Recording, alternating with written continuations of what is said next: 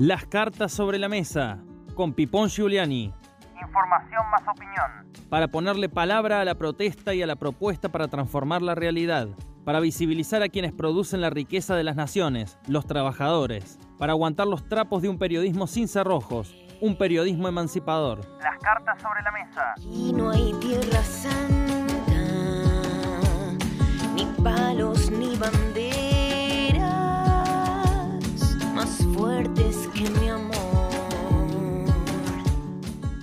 Algunos dirigentes sindicales cuando tienen que formular el relato de los resultados de sus respectivas paritarias,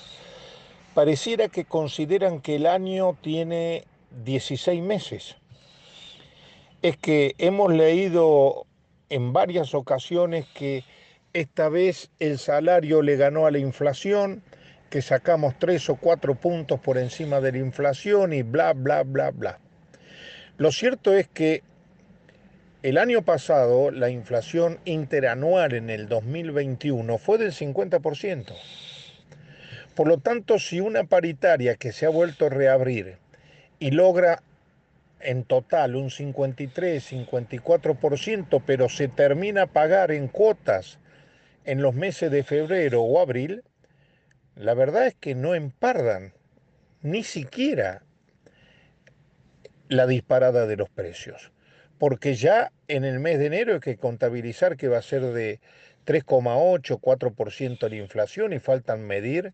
los meses de febrero y marzo. Según ha dicho el coordinador del Observatorio del Derecho Social de la CETE Autónoma, Luis Campos,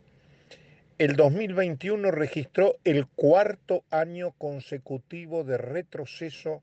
del salario real respecto al índice de precios. Esto significa que en los dos últimos años del gobierno de Macri y en los dos primeros años del gobierno del Frente de Todos, los salarios han perdido por goleada con la inflación, sobre todo con la suba alevosa que tienen los elementos de primera necesidad para una familia tipo como son los alimentos. Por lo tanto, es bueno no autoengañarse o no engañar a terceros y decir la verdad. Los salarios todavía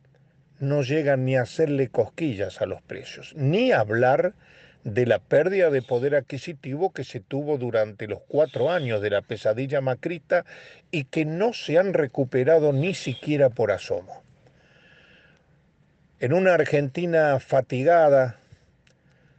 donde uno de cada cuatro chicos come dos platos de comida por día, donde la mitad de la población es pobre y otra mitad está precarizada, donde hay una cúpula oligárquica minoritaria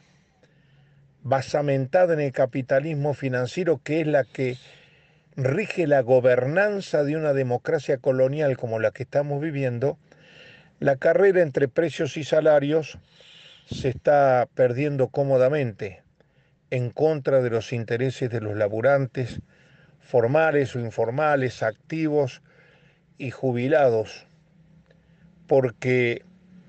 la verdad de la milanesa es que siguen vigentes los mismos mecanismos de explotación y de saqueo que venimos comentando desde que empezamos con estos podcasts aquí por la FM al toque.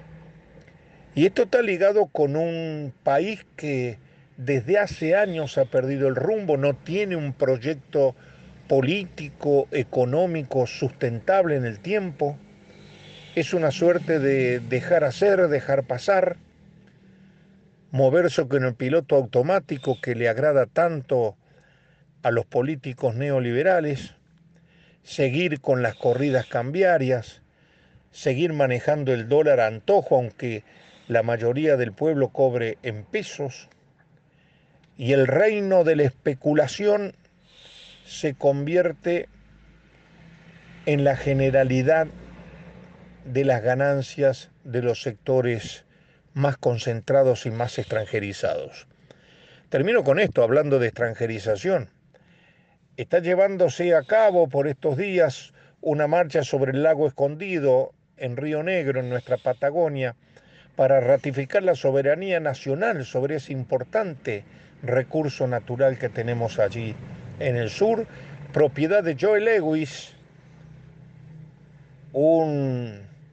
aristócrata británico, amigo de Macri, de los sectores de poder económico más importantes de la Argentina, que se lo ha apropiado, no deja pasar, tiene grupos de tareas, matones, formaciones paramilitares que no dejan avanzar a los manifestantes, entre los cuales se cuentan dirigentes de la Asociación Trabajadores del Estado y de la CTA Autónoma de la provincia de Córdoba. Repito, va de nuevo en esta Argentina fatigada, sin horizonte a la vista de un proyecto que vuelva a armonizar al conjunto del pueblo detrás de un horizonte en común, hoy más que nunca hace falta lograr los consensos necesarios